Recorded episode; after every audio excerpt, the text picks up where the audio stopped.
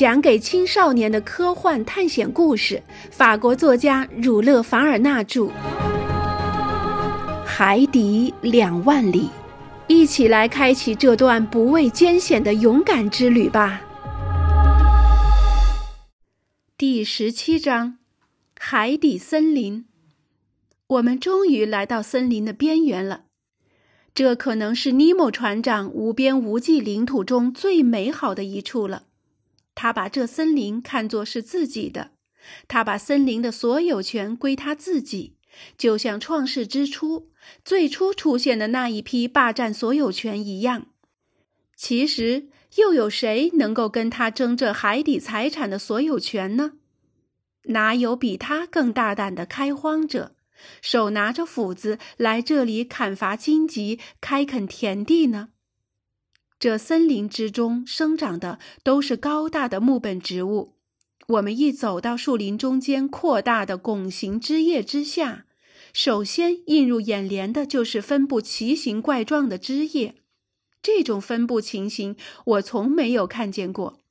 林中地上并没有生长什么草。小树上丛生的树杈没有一根向外蔓延，既不弯曲垂下，也不向水平方向伸展。所有草木都笔直伸向海面，没有枝条，没有叶带，不管怎么细小，都是笔直的，像铁杆一般。海带和水藻受到海水强大密度的影响，坚定不移地沿着垂直线生长。而且这些水草又是静止不动的。当我用手分开它们的时候，它们就会立即恢复到原来的笔直状态。这林子简直就是垂直线的世界。不久，我便习惯了这种古怪的形状，同时也习惯了我们四周相对黑暗的环境。林中地上随处有尖锐的石块，行走时难以避开。在我看来，海底植物在这里是应有尽有了，可能甚至比南北两极地带或热带区域都更为丰富。不过，在几分钟内，我已经不知不觉地把动植物两类混淆起来了，把植虫动物当作水产植物，把动物当作植物。然而，谁又能不弄错呢？在这片海底世界里，动物界和植物界是十分接近的。我观察到，所有这些的植物界产品跟土壤只是表面上连接起来，它们没有根，固体对于它们是无关紧要的。沙、贝、介壳、卵石都可以支撑住它们，它们只求有一个支点，而并不需要那种赖以生长的力量。这些植物只是自己发展起来的，它们的生存唯一资源就是那维持它们和滋养它们的海水。它们大部分都不长叶子，只长出奇形怪状的小片儿，表面的色彩很有限，只有玫瑰红、洋红、青绿、青黄、灰褐、古铜等颜色。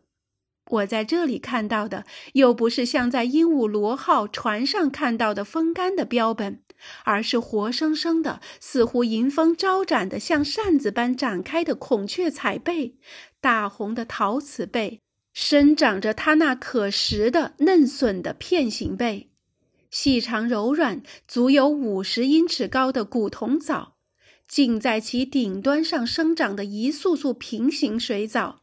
此外，还有许许多多的其他深海植物，所有这些植物全都没有花。一位很风趣的博物学家曾说过：“动物类开花，植物类不开花。”大海真是一个古怪神奇的世界。在这些像温带树木一般高大的各种不同的灌木中间，在它们各自潮湿的阴影下面。片生着一些真正的荆棘丛，没有绚丽的花朵，一排排植虫动物，上面有花一般开出弯曲条纹的脑纹状珊瑚，触须透明的黄黑色石竹珊瑚，草地上一堆一堆的石花珊瑚。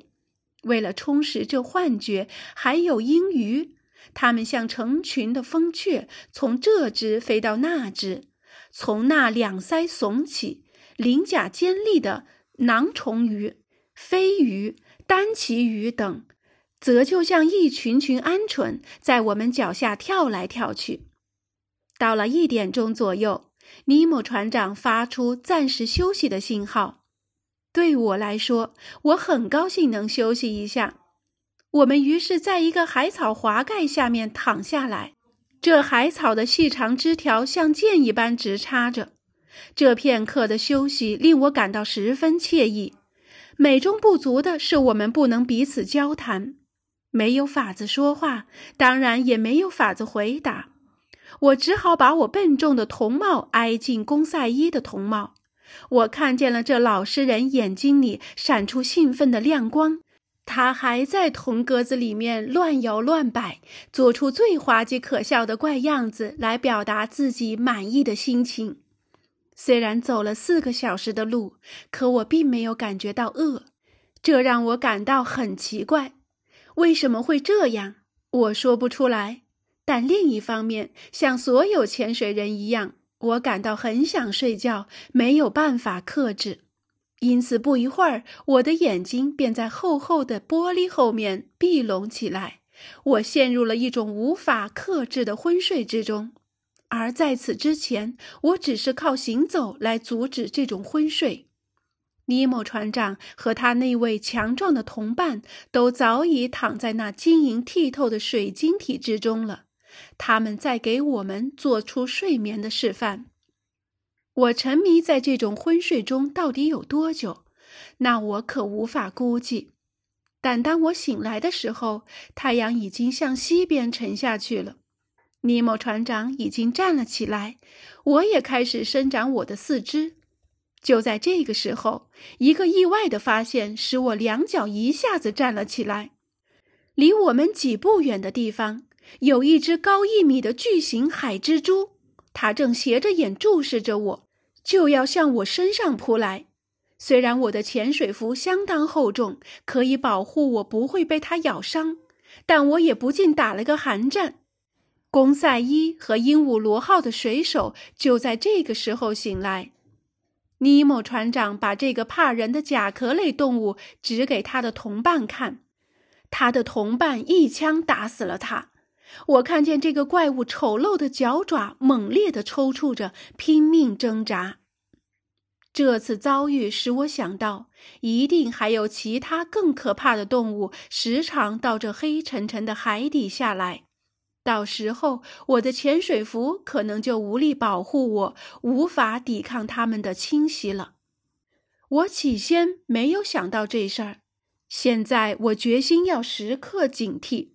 此外，我又猜想到这次休息是我们这次旅行的结束，但我错了。尼莫船长并没有让我们回到船上去，而是仍然继续他那大胆的海底远足旅行。地面总是往下陷，斜度更明显，把我们拉到更深的海底。这时候大概快要到三点了，我们来到了一座狭小的海谷中。这海谷在峭壁间，在四百五十英尺深的海底下。由于我们使用的器械极其完善，我们可以超越大自然拿来限制人的在海底旅行不得超过三百英尺的深度。我说我们是在四百五十英尺的深度。虽然没有什么器械可以让我测量，但我知道。